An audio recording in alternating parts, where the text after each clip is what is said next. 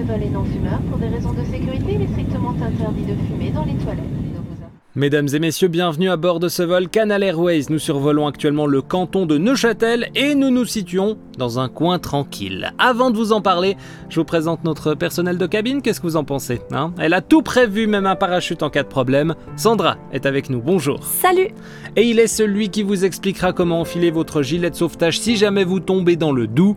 Hello Bastien. Hello Le Doubs, en coin tranquille, vous l'avez peut-être deviné, nous sommes aux planchettes. Oui, et les planchettes existent depuis bien longtemps, d'abord sous forme de quartier qui appartenait au Locle et au Brenet, et c'est en 1812 que la paroisse s'érige en corps de commune et que l'acte instituant la commune est signé. Et en ce qui concerne le nom, vous avez des infos? Tout à fait, les planchettes, ça vient étymologiquement parlant du mot plateau. C'est logique, la commune part du Doubs et remonte sous forme de plateau jusqu'à Pouyrel.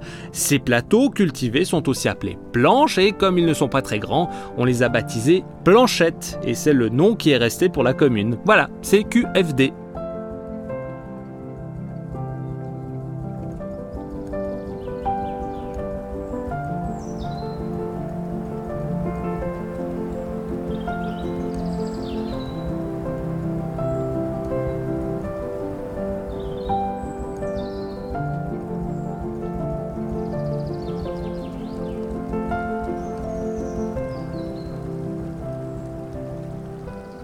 Ouvrez le volet de votre hublot car la vue sur le barrage du Châtelot est splendide. Ce barrage a été mis en service en 1953. Selon les indications qu'on a trouvées en préparant ce vol, il est de type voûte et à une hauteur de 74 mètres. Et il retient beaucoup d'eau? Oui, le volume d'eau maximum est quand même de 16 millions de mètres cubes.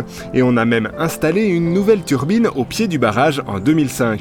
Elle améliore les conditions de vie de la faune en aval et elle produit 7 millions de kilowattheures par an. On continue notre excursion avec le temple des planchettes. En 1702, c'est la date à laquelle le temple a été érigé.